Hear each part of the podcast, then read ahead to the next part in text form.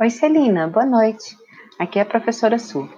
Queria te dizer que seu texto, apesar de ter ficado muito legal, de ter críticas muito boas, ele caiu em um probleminha que eu queria te chamar a atenção, que é o problema da repetição.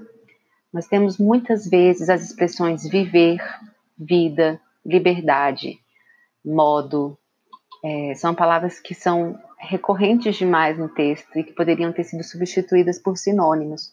Então, queria te dar essa dica para que você fique atenta a não deixar o seu texto monótono, repetitivo.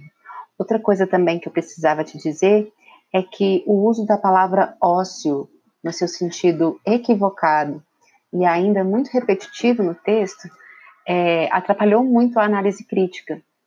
Então, quando você quiser uma palavra é, que seja diferente do seu vocabulário usual, sempre dá uma pesquisadinha no significado dela e veja se é aquilo mesmo que você quer dizer, tá bom? Um beijo, parabéns pela redação. E é isso. Até mais.